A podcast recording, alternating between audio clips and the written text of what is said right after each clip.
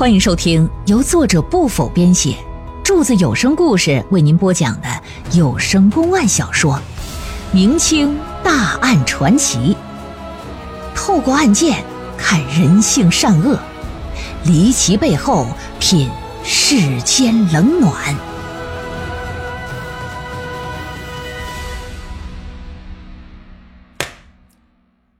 这东小福一看。依照汤南天的主意，成功搞定了夫人，哎，居然跑了呀，跟汤南天说了，还让汤南天兑现打赌那十两银子。你说这小子他妈缺不缺心眼？汤南天之所以要跟他打赌，还给他出主意，真正的目的就是想抓住凡事的把柄，然后好敲诈钱财。你说这小福像个他妈二傻子似的，啊，配合的那是真积极呀。但是唐南天不信他得手了，表示我得亲眼验证。小福摆出一副真金不怕火炼的架势，啊，当晚给这唐南天留了个后门，说你呀，半夜时分你打后门进来，你偷听。这打窗户根底下就听到屋子里那淫乐之声啊，啊，搁那叔叔直过电，知道这小福这是他妈真得手了，心下一喜。转过天来，这小福就问：“说你昨天晚上去没？”“去了。”“你小子艳福可不浅呐！我听那屋里可是仨人的动静。”“哎，你别说那没用的，拿钱吧。”打袖子里掏出银子交到手上。“哎，不对呀，这怎么才五两啊？你看，昨晚我虽然听到屋子里挺热闹，可谁知道是不是你们联手发出的一些响动？”诈骗我的钱财，我没亲眼得见你们干那档子事儿。你要真想得到另外五两，你小子把你家夫人给弄怀孕的，那时你不仅能得到我这五两，还能得到更多的好处啊！更更多的好处。嗯，此话怎讲？你看，就算你现在每天和你家夫人睡觉，但你想过以后吗？你难道只想当你家夫人满足欲望、消解苦闷的工具吗，兄弟？说白了，你就想当那根黄瓜吗？有朝一日，人家要是说玩腻了，或者说有比你更好的男人出现了，你只怕会被人一脚蹬开，你啥也没有。你希望那样的事发生？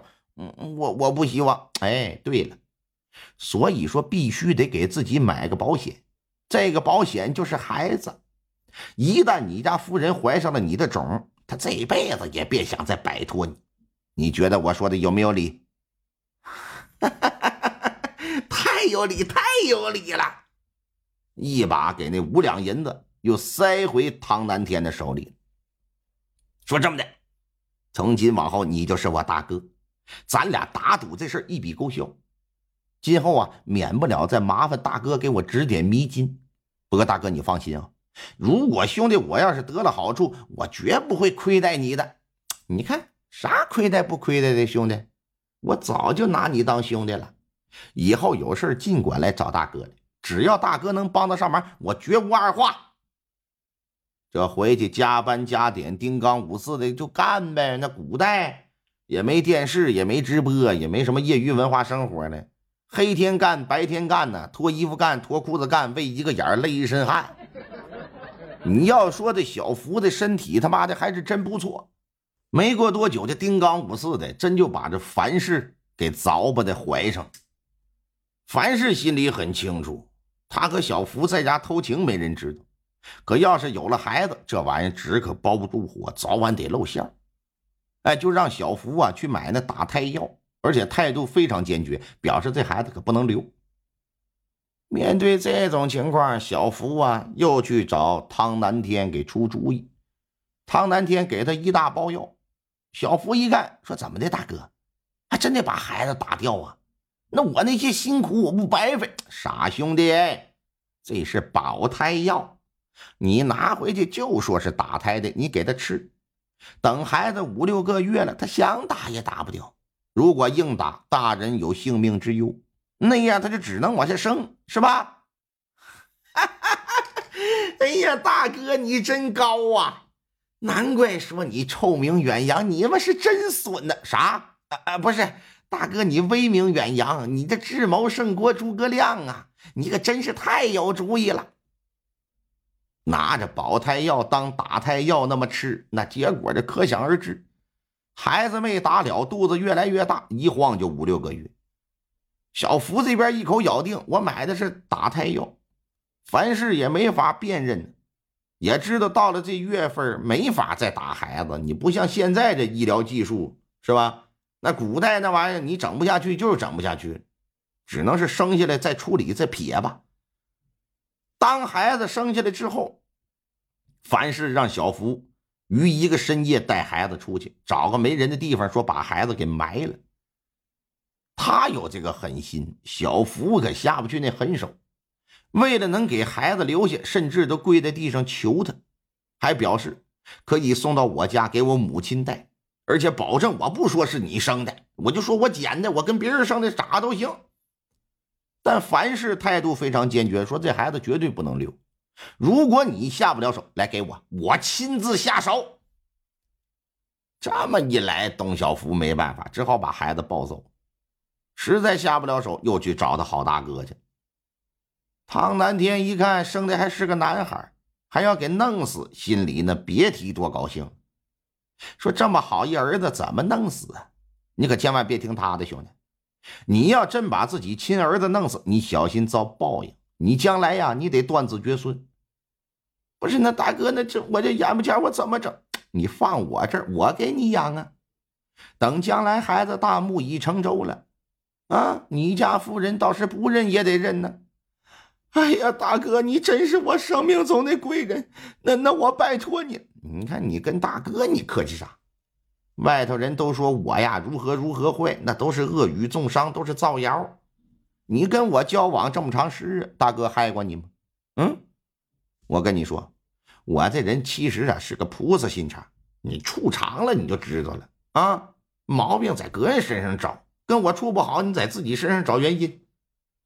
这就把孩子交给他，以为交给他就万事大吉。然而没过多久，汤南天抱孩子登门了，凡事是又惊又怒，万万没想到这孽障还活着，而且还落到他的手里。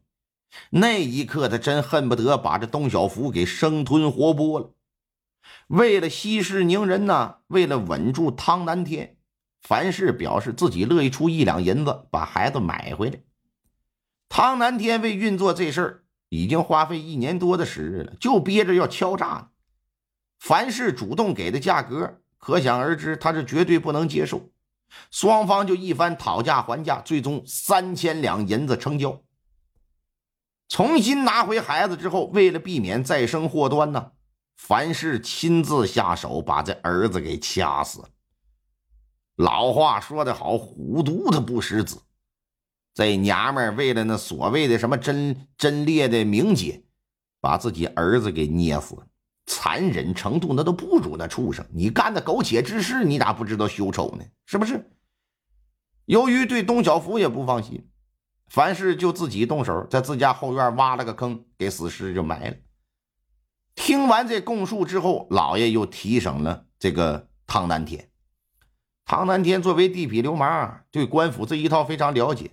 显然不能轻易招供，不招供老爷就上刑。但也不得不说，这阿汤哥的骨头是他妈真硬，嘴也是真严，在不同的刑具面前，最终只能是俯首称臣，挨盘试一遍，最后才架不住了。据他供述，虽然得了三千银子，可他觉得不够，认为这孩子还能接着做文章啊，还能整着更多的好处。于是就拜托这个保长，啊，让其做媒找这个樊氏说和。他知道樊氏不可能嫁给他，为了迫使他同意，他就告诉保长说：“如果拒绝，你就说县衙大堂见。”言下之意就是你偷情杀孩子这事儿我都知道，你不同意，我告你，我让你身败名裂。听了这个，老爷也明白这樊氏为什么会上吊自尽。想来呀，他对通奸生子一事也是非常后悔。一看这汤南天不依不饶，自己又不可能嫁给他，只有一死才能做个彻底了断。否则这敲诈是没完没了。于是假装同意，命人找来自己哥哥，真正目的就是想让哥哥来县衙告状。虽说他死了，但我也不能让你们好过。案件这就真相大白了。哎，老爷认为凡是和下人通奸，又杀死自己孩子是罪该万死，但现在他已经死了，没法治罪。小福谋奸女主，按大明律相关规定是斩刑。但老爷觉得这小子这个人呢特别可恶，光判死刑便宜他，先打四十大板吧。丫鬟小翠儿虽说也和这小福通奸，可考虑到他是被算计的，又迫于夫人的淫威，那属于被迫。老爷打了石板子以示惩戒。这个保长和寇三娘由于确实不知情，老爷追讨了保长所得的五两银子之后，把二人就无罪释放。至于这个汤南天处心积虑设计骗局敲诈，虽说没亲手杀人吧，但却客观上造成两条人命，樊氏和那婴儿，再加上长期以来他一直横行乡里，无恶不作，罪大恶极，也判了个斩刑。案子结了之后啊，依据上报，很快判决就下来。当年秋天，董小福和汤南天就被砍了脑袋。围观的大邑县百姓啊，是无不拍手称快。